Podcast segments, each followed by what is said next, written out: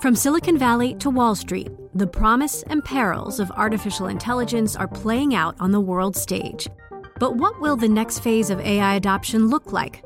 Which companies, from big tech to startups, will dominate? And where do the risks and unintended consequences lie? I'm Emily Chang. Join me at Bloomberg Tech in San Francisco, May 9th, to answer many of the industry's burning questions, alongside Snap's Evan Spiegel, Xbox President Sarah Bond, OpenAI's Brad Lightcap, top researcher Dr. Fei Fei Li of Stanford, and many more. More details and just a few tickets left at bloomberg.com/techsf.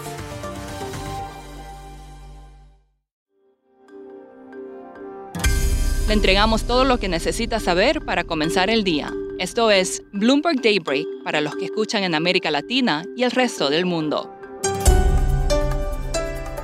Buenos días y bienvenidos a Bloomberg Daybreak América Latina.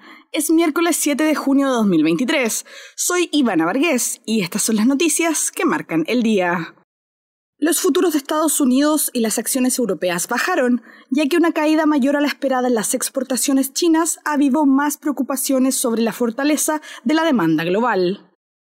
Las señales de que se está desvaneciendo el impulso en la segunda economía más grande del mundo están pesando sobre la confianza a nivel mundial, apagando el optimismo que había a principios de este año en torno a la reapertura de China tras las restricciones de la pandemia. Además, las exportaciones cayeron por primera vez en tres meses, un 7,5% interanual, frente al consenso de una caída del 1,8%.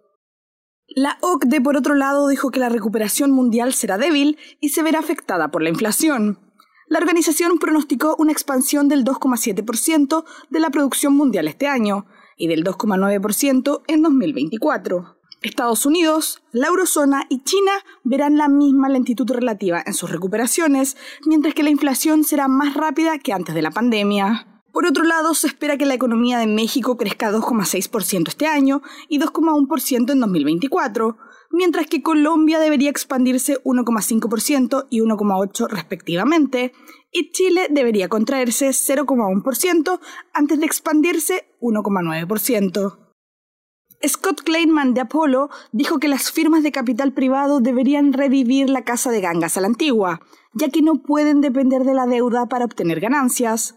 Los mercados deben prepararse para tipos de interés de la Fed más altos durante más tiempo y esto obligará a muchas firmas de capital privado a cambiar de rumbo. En materia política, en Estados Unidos, Mike Pence inicia su campaña presidencial en Iowa.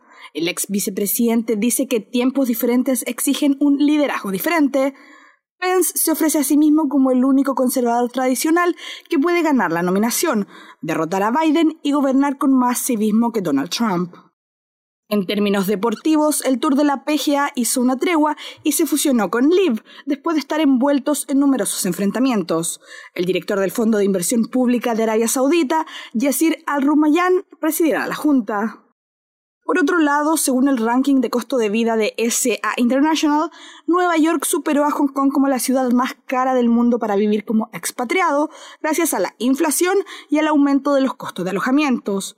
Mientras que el aumento vertiginoso de los alquileres hizo que Singapur se ubicara entre los primeros cinco lugares por primera vez. Ginebra y Londres se mantuvieron en el tercer y cuarto lugar. Y ahora nos vamos directo a revisar las noticias más importantes de América Latina. El canciller de México, Marcelo Ebrard, renunció y dejará su cargo el 12 de junio, cuando el partido gobernante, Morena, comience a prepararse para las elecciones presidenciales de 2024, en las que busca ser el candidato del partido. En Colombia, el partido de la U pidió al gobierno que aplace sus reformas sociales ante el escándalo político que involucra a funcionarios de alto nivel. El gobierno del presidente Gustavo Petro actualmente trata de aprobar proyectos de ley para impulsar los derechos de los trabajadores y reducir el papel de los proveedores privados de salud y pensiones, pero su agenda se ha desviado debido a acusaciones de abuso de poder que involucran a algunos de los principales asesores del presidente. En Argentina, un tribunal permitió a la provincia de Córdoba comprar dólares para pagar la deuda el 10 de junio, suspendiendo una medida del Banco Central que restringe dichas compras.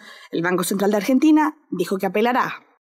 Mientras tanto, en Bolivia, el Banco Central dijo que la demanda de dólares ha caído en las últimas semanas, después de que inyectó 650 millones de dólares entre febrero y mayo. Los bonos de la nación se recuperaron después de que el Congreso aprobara una ley para monetizar las reservas de oro emitidas por el gobierno a principios de mayo, lo que ayudó a la confianza de los inversores. Y en un tema aparte, y para terminar, avanza el proceso de reparación de la esclavitud. California está transformando lo que ha sido un concepto principalmente teórico en un modelo detallado. El esfuerzo de reparación tiene un costo potencial de hasta 800 millones de dólares y los pagos podrían llegar incluso a 1.2 millones de dólares por persona. Aún está por resolverse quién será compensado, pero poco a poco se van ajustando los detalles del que ha sido catalogado como uno de los esfuerzos de reparación más grande y complejo de la historia. Eso es todo por hoy. Soy Ivana Vargués. Gracias por escucharnos.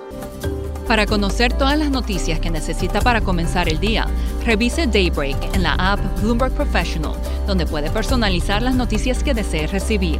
También puede suscribirse a la versión solo audio en Spotify, Apple Podcasts o la plataforma de su preferencia. Eso es todo por hoy. Escuche de lunes a viernes Bloomberg Daybreak.